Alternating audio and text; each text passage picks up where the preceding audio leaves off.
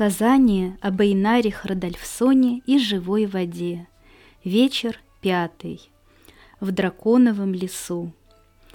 Маленький дракончик Зоги появился на свет в большом лесу, конца и края которому не знали, наверное, даже самые старые драконы. Это был лес и вместе с тем селение, в котором происходила вся жизнь племени – как и все маленькие дракончики, Зоги вылупился из семечка, которое упало с маминого крыла и полежало в теплой сырой земле в благодатной полутени, которую создавали мамины крылья. Сначала все было очень здорово. Крохотный Зоги лежал как в колыбели в своем семечке и быстро рос. Его баюкал тихий мамин голос – Иногда к нему примешивался мощный рокот более сильного голоса. Это отец откуда-то знал Зоги. А потом настал день, когда колыбель Зоги лопнула под напором его выросшего тела, и он оказался в ослепительно прекрасном мире, полном острых и нежных запахов листвы и земли, цветов, сочных и глубоких красок, непрерывного струящегося движения множества змеевидных сверкающих чешуей тел его соплеменников – они удивительно походили на корни, длинные и гибкие, медленные и неторопливые. Зоги был ошеломлен этими впечатлениями, пока не почувствовал голод. Тогда он подергал своим носиком и учуял очень приятный запах того тела, которое было ближе всех. На нем выступали прозрачные капли такого вкусного вещества, что Зоги закрыл глаза от удовольствия, когда лизнул его. «Это мама», — понял он. Наевшись, он вскочил на ноги и понесся, куда глаза глядят. О, сколько он увидел всего нового! Во-первых, ему встречались похожие на него маленькие дракончики, такие же прыткие, как и он — с одним из них он познакомился. Его звали Дор, и он был на два дня старше Зоги. Дор рассказал Зоге удивительные вещи про их племя. Оказывается, эти колеблющиеся, змеевидные тела, будто вырастающие из земли, это взрослые драконы, остепенившиеся и успокоившиеся, пустившие корни в землю. Обычно они это делали, когда решали обзавестись детьми. Тогда у мамы на крыльях набухали почки, из которых потом падали на землю маленькие семечки. Вылупившихся дракончиков они кормили прозрачным млечным соком, выступающим на их теле. Маленькие дракончики везде бегали, где хотели. Больше этого не знал даже Дор. Прошло время, и друзья проголодались. Своими носиками они вновь учуяли еду.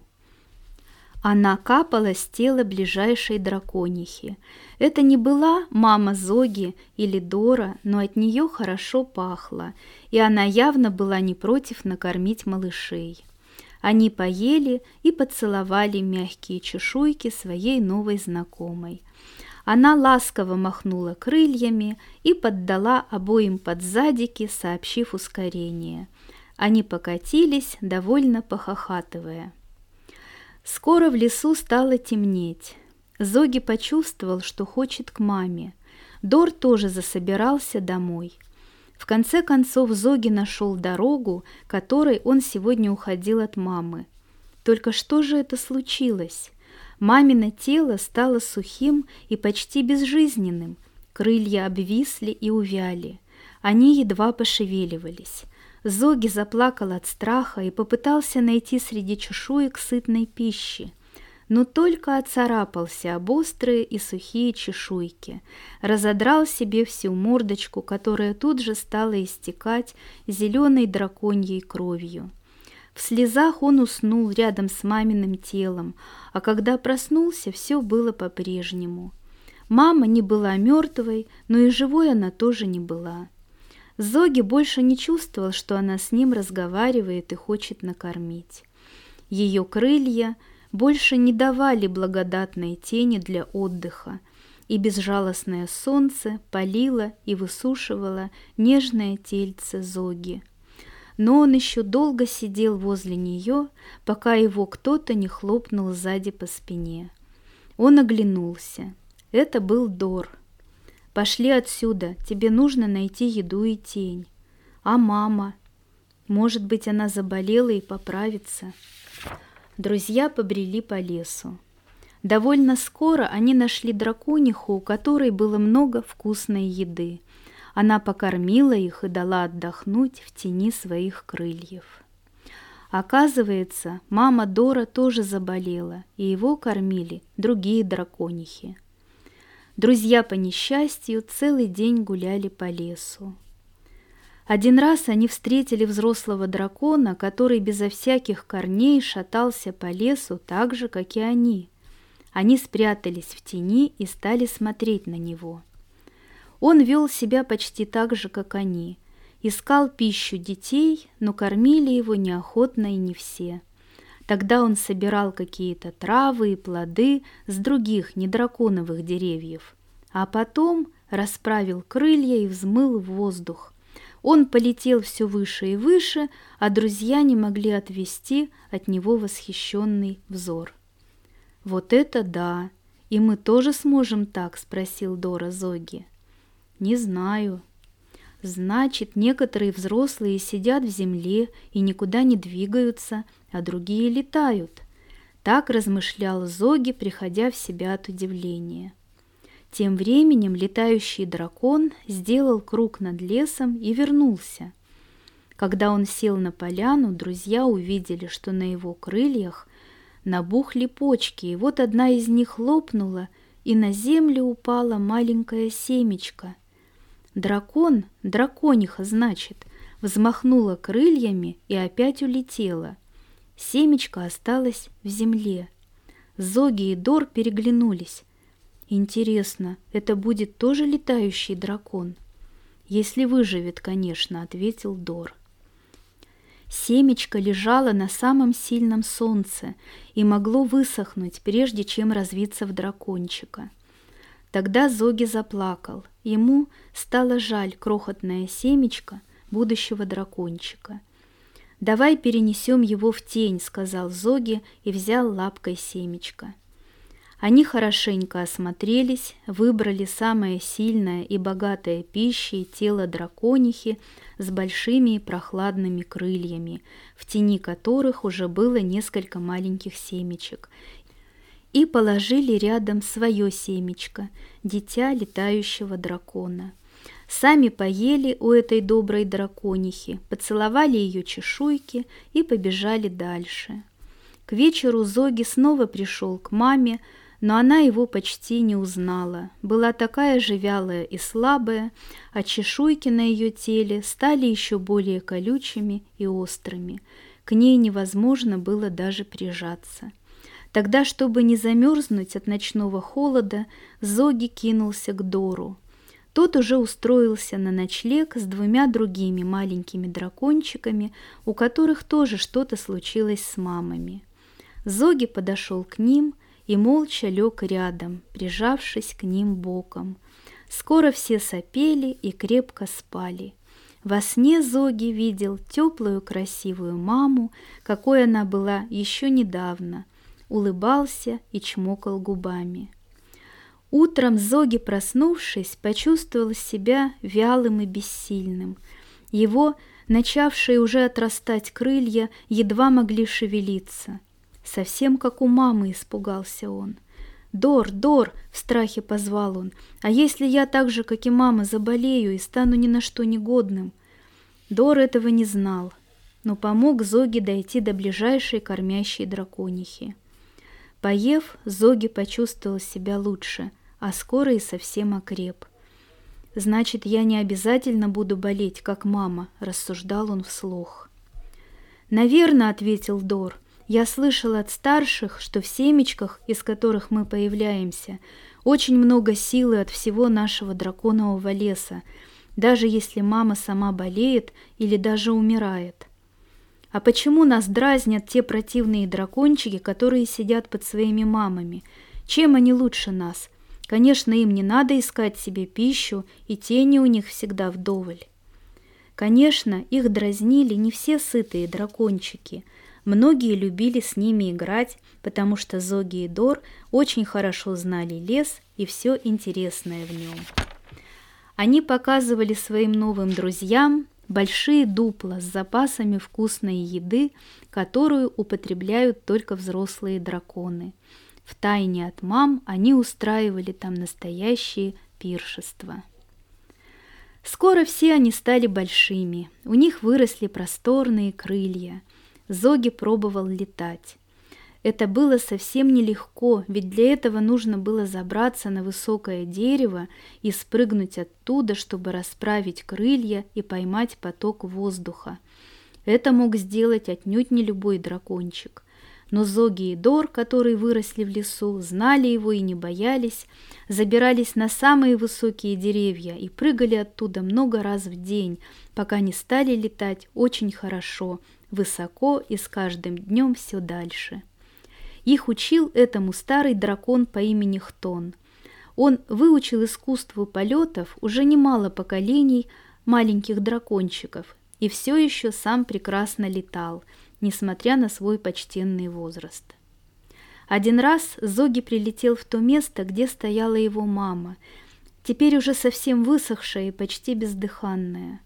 Зоги заплакал от жалости и нагнал ей свежий воздух своими крыльями, полил ее корни свежей водой. Она благодарно шевельнула своими крыльями и тихо шепнула. «Лети, сынок, тебе надо дальше» а я останусь здесь. Зоги спрятал глубоко в сердце образ своей мамы, глубоко вдохнул и выдохнул и взлетел на своих сильных крыльях. Сегодня он решил, что полетит очень далеко, в далекие страны, где живут другие существа. Может быть, там найдется средство, которое спасет его маму. Дор согласился лететь вместе с ним. Зоги и Дор не знали точно, куда нужно лететь, но решили утром сначала полететь навстречу солнцу, а потом кого-нибудь спросить. Покинуть свой лес они не боялись, так как детская пища им была уже не нужна. Они умели находить съедобные плоды и листья, всякие полезные целебные растения. И ни в какую холодную ночь они не замерзали – их большие просторные крылья служили ночью отличным одеялом, в которое они заворачивались как хотели. Опасностей они тоже не боялись, во всяком случае таких, с которыми они сталкивались до сих пор. Конечно, многие их сверстники предпочли более спокойную жизнь, пустив корни в своем лесу и ведя оседлый образ жизни – Некоторые их подружки уже уронили семечки из почек на своих крыльях и кормили маленьких дракончиков, своих и не только своих. Однако Зоги и Дор поклялись друг другу, что не пустят корни до тех пор, пока не найдут способ спасти своих мам. Кроме того, Зоги узнал о том, что у него есть несколько братишек и сестренок – и двое братиков так же сильно, как мама, болели, так и не пустив корни в землю. Друзья договорились, что они навестят своих близких перед полетом и встретятся у самого высокого в лесу дерева, с которого лучше всего взлетать. Так они и сделали и разбежались в разные стороны. Зоги навестил свою маму и братишек-сестренок, и хотя мама его как будто и не слышала, сказал тихо и торжественно, «Я вернусь тогда, когда смогу вылечить тебя и своих братьев. Прошу тебя об одном, дождись меня». И побежал прочь. В назначенном месте Дора не было. Зоги прождал его до восхода солнца, а потом еще немного, и решил поискать его. Он знал, где стояла мама Дора, и пошел туда. По пути он встретил птицу-вестницу, которая прокричала с высоты. «Мама Дора умерла! Горюйте, драконы, печальтесь и помните ее!» Зоги хотел спросить ее про Дора, но вестница уже полетела дальше, сообщать всем в лесу свою новость. Тогда Зоги припустил быстрее и вскоре был уже на месте. Там он увидел распростертого на земле Дора возле упавшего тела его мамы.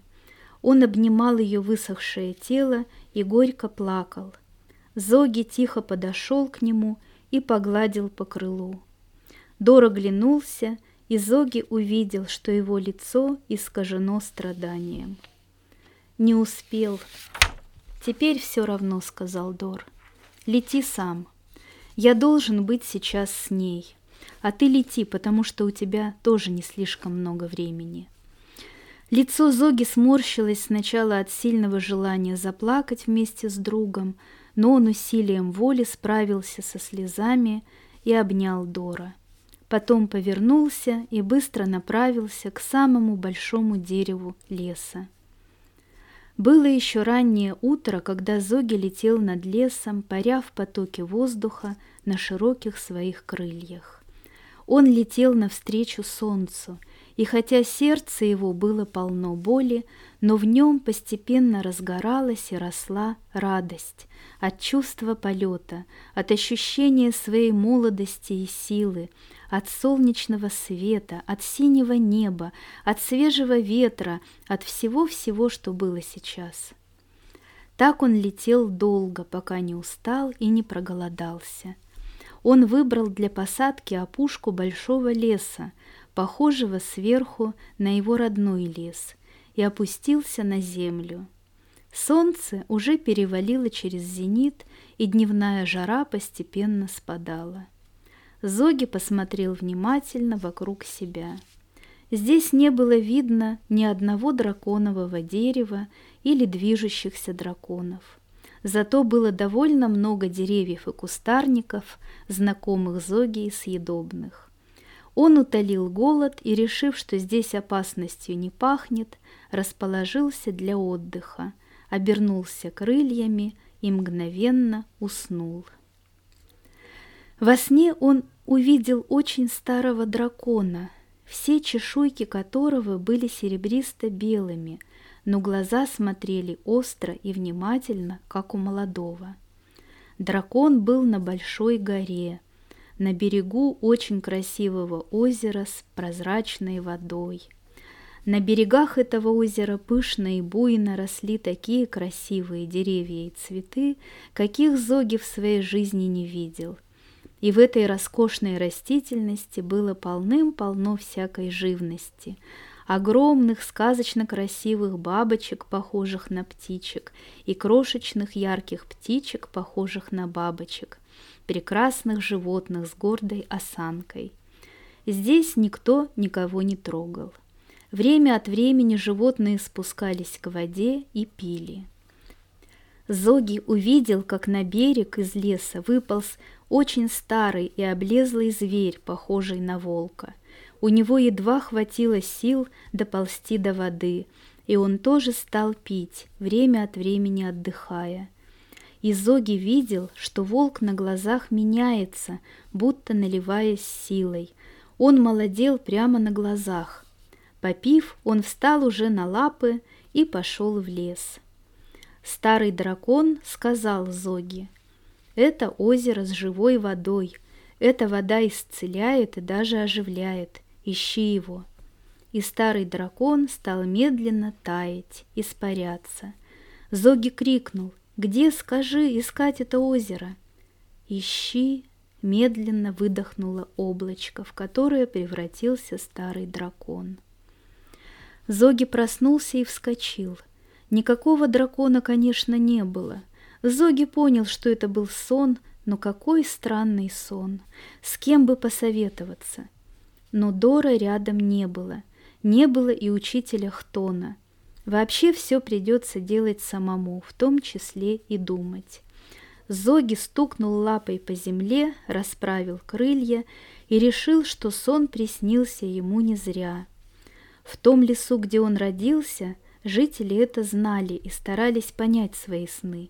Они считали, что во сне душа отрывается от тела и путешествует сама по себе, свободно залетая куда угодно. Вот и теперь душа Зоги побывала в том месте, куда ему нужно попасть. Только вот как?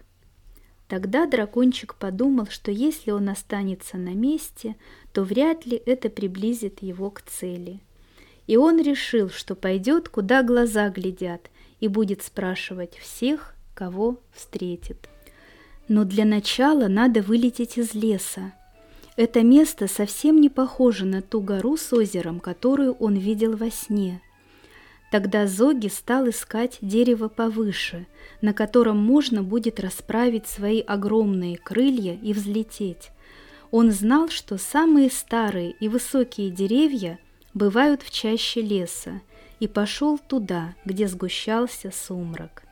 И действительно стало попадаться все больше старых, покрытых мхом деревьев, и вот, наконец, Зоги увидел гигантское дерево.